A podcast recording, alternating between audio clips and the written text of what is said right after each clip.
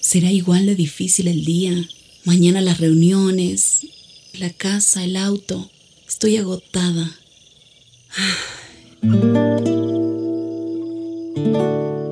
No importa cuántas cosas me hayan angustiado hoy.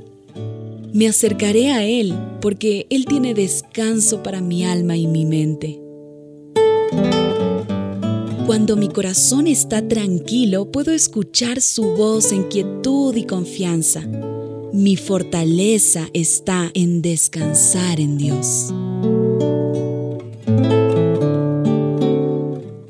Ven a descansar.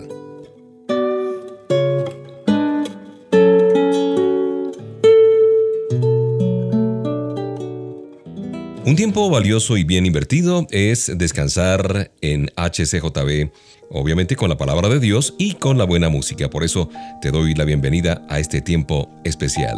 Bien sabemos tú y yo que la oración es nuestra comunicación personal con el Dios Santo y Soberano.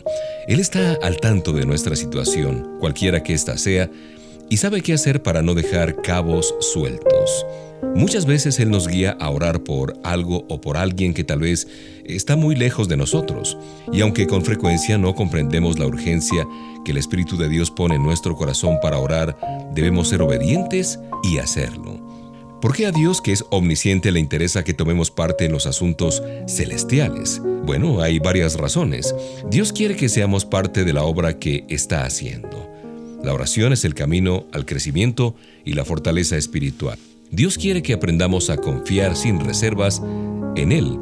Dios quiere que tengamos una relación estrecha con Él y la única manera de lograrlo es por medio de la oración. Y por último, Dios quiere que estemos de acuerdo con su voluntad y propósito. Si dejamos que Él nos guíe en la oración, nos sentiremos más cerca de Él y de aquellos por los que oramos. Así es que la oración es la manera más íntima de comunicación con Dios. Expresémosle lo que hay en nuestro corazón. A pesar de que te sientas como te sientas, Dios te espera con los brazos abiertos.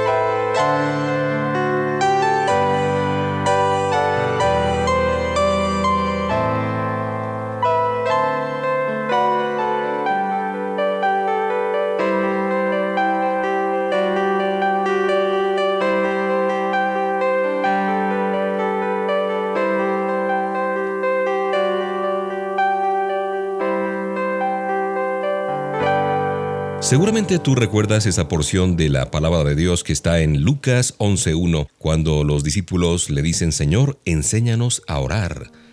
Y en este pasaje vemos cómo Jesús enseñó a sus discípulos a orar y eso mismo quiere hacer con nosotros. Sin embargo, no se trata eh, solo de enseñarnos a orar, sino de que aprendamos a ser sensibles al Espíritu de Dios en la oración.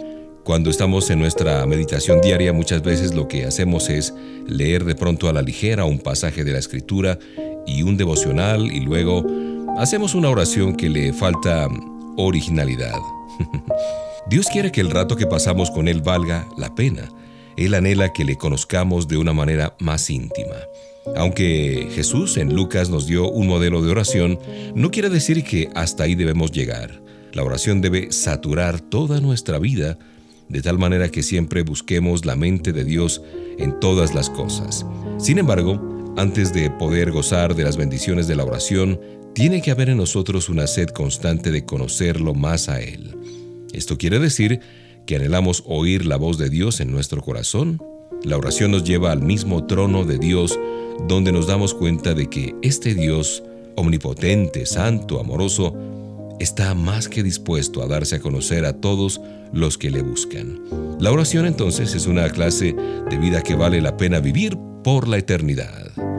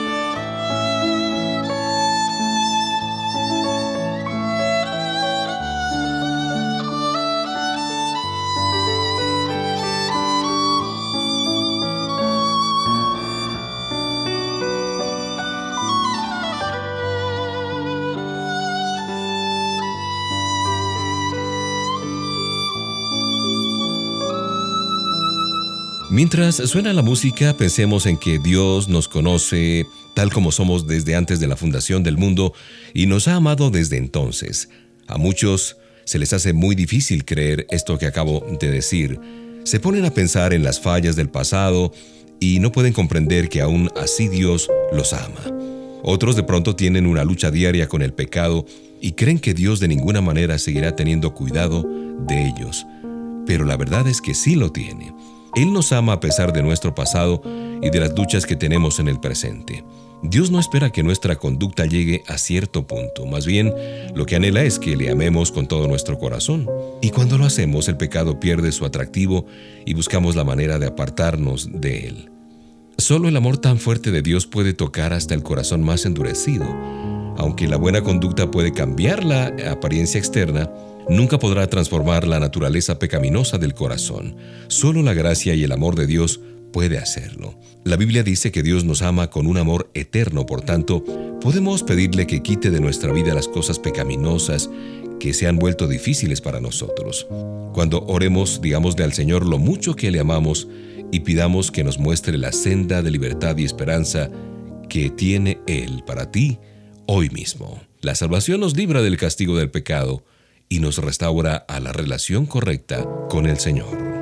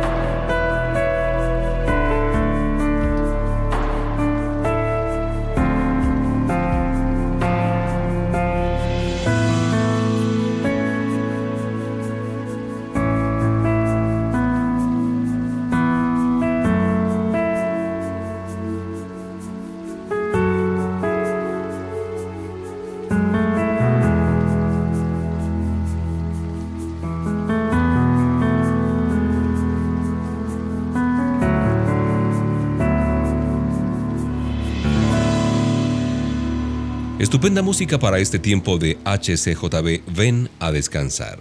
Y cuando el Señor empieza a mostrarnos por medio de un quebrantamiento su propósito para nuestra vida, también nos da libertad espiritual nueva.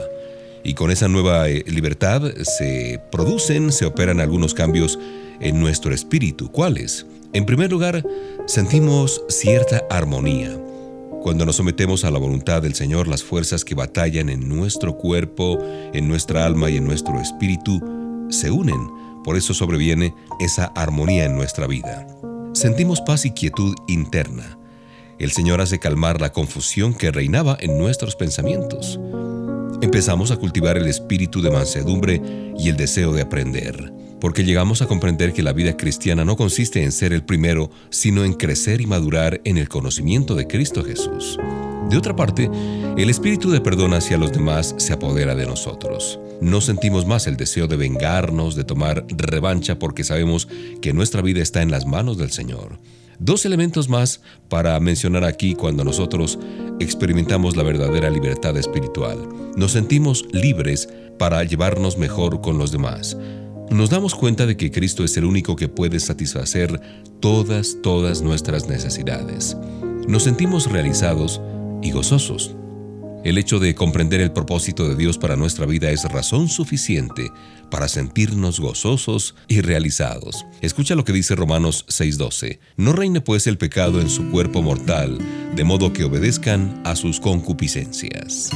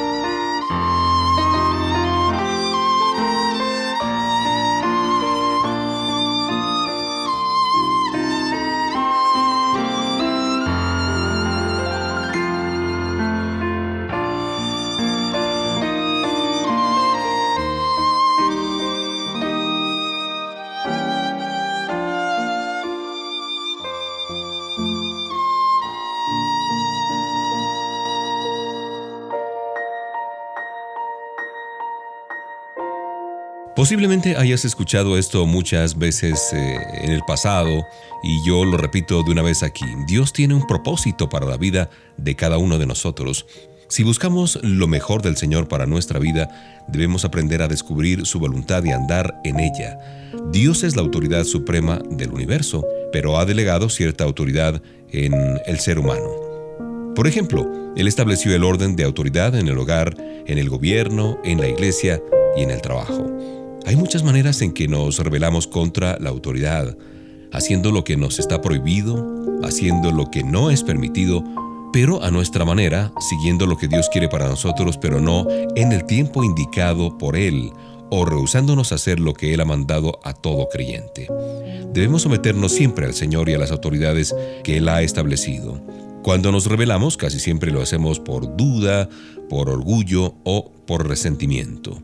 Debemos recordar que la obediencia parcial no es otra cosa que desobediencia, y la desobediencia es rebelión contra Dios, y la rebelión es rehusar aceptar la autoridad establecida por Dios. Dios nunca impone de una manera amenazadora su autoridad sobre nosotros, no. Él nos ama sin condiciones y con amor perfecto y eterno, y eso es lo que debe movernos a someternos a la autoridad establecida por Él.